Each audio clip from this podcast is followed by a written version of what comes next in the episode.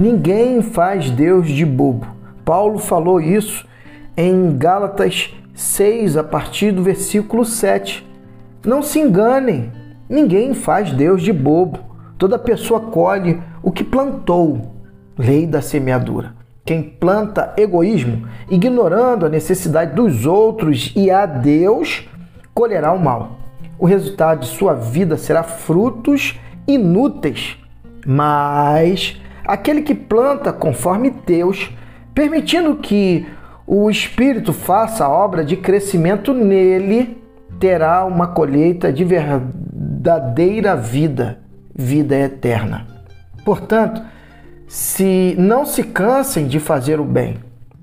No tempo certo teremos uma boa colheita, se não nos desesperarmos nem desistirmos.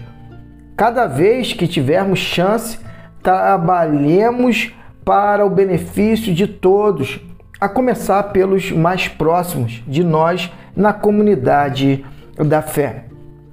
O pastor Eugênio Peterson ele faz um comentário que eu gostaria de é, trazer a nossa reflexão neste dia, no nosso devocional.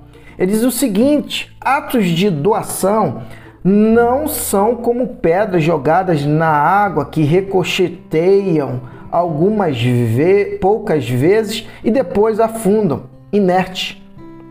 São sementes plantadas no solo da vida e um dia brotarão. A colheita é inevitável. Não se enganem. Ninguém faz Deus de bobo. Toda pessoa colhe o que plantou. Decisões são sementes. Comportamentos são sementes. Atos são sementes. Orações são sementes.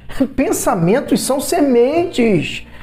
E o seu cérebro, a sua mente é a terra. E você tem que lançar pensamentos bons para que eles frutifiquem e passem a trazer para você boas ideias.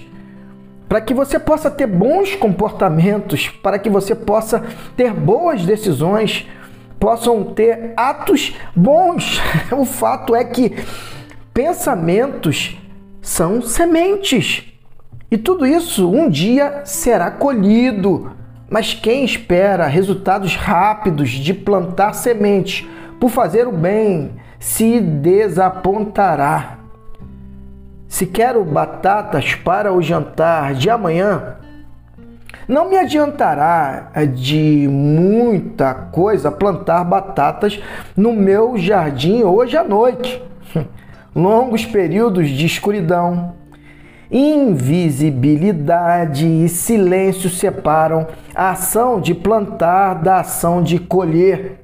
Durante os períodos de espera, precisamos cultivar, retirar as ervas daninhas, nutrir e plantar outras sementes.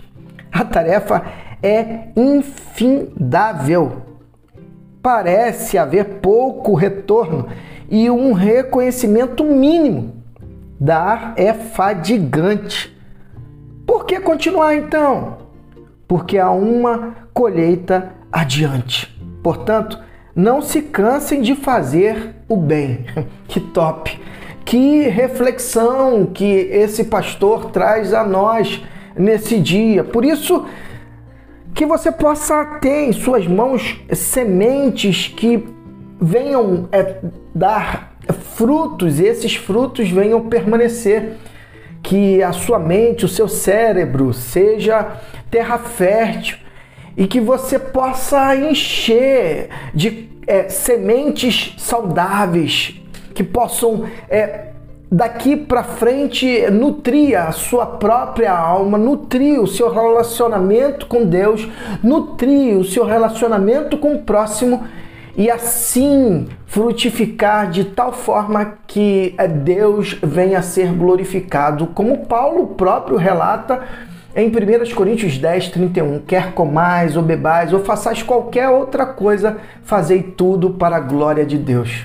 A glória de Deus está nesse contexto de é, pessoas, vidas, é, se alimentarem da semente que é o seu próprio viver. e que Deus te abençoe.